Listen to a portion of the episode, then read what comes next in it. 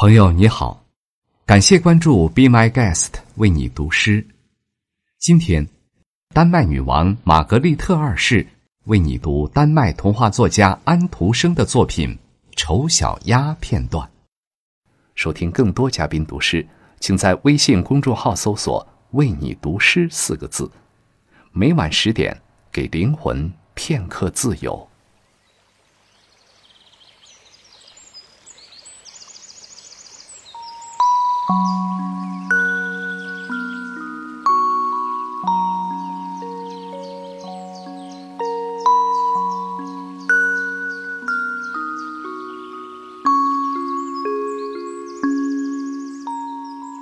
Den grimme ælling. Der var så dejligt ude på landet. Det var sommer. Kornet stod gult, havren grøn.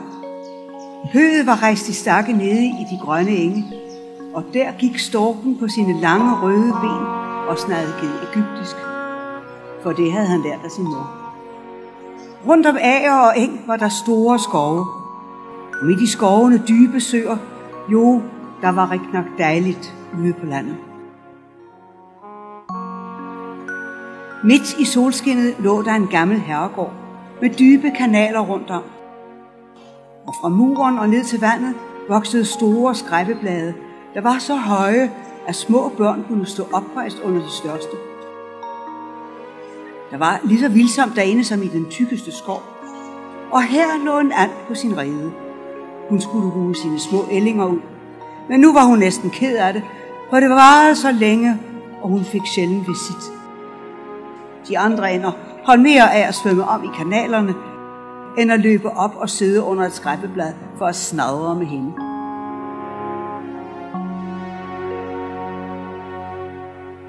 Endelig knagede det ene æg efter det andet.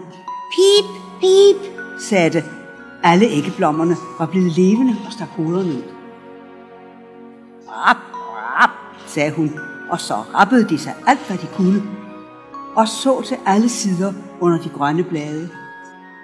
Og moren lod nu se så meget de ville, for det grønne er godt for øjnene. Den stakkels ælling blev smidt ud af andegården og flygtede ud i skoven. Flygtede andre steder hen, og til sidst lå den ude i skoven om natten, om vinteren, og det blev koldt. Til allersidst, så blev den dog alligevel så blev det dog forår, og så skal vi høre, hvordan historien slutter. Jeg vil flyve hen til, til dem, de kongelige fugle, og de vil hugge mig ihjel, fordi jeg er så styg. Fordi jeg er så styg, der tør nær, og tager nærme mig dem. Men det er det samme. Bedre at dræbe sig dem, end at nappe sig ænderne, hugge sig hønsene, sparke sig pigen, der passer hønsegården, og lide ondt om vinteren.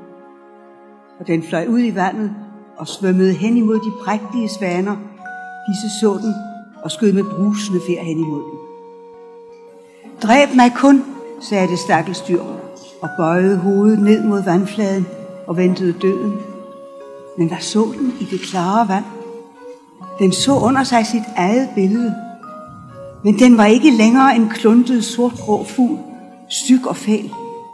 Den var selv en svane det gør ikke noget at være født i andegården, når man kun har ligget i et svaneæg. Den følte sig ordentligt glad over al den nød og genvordighed, den havde prøvet. Nu skønnede den just på sin lykke, på al den dejlighed, der hilste den.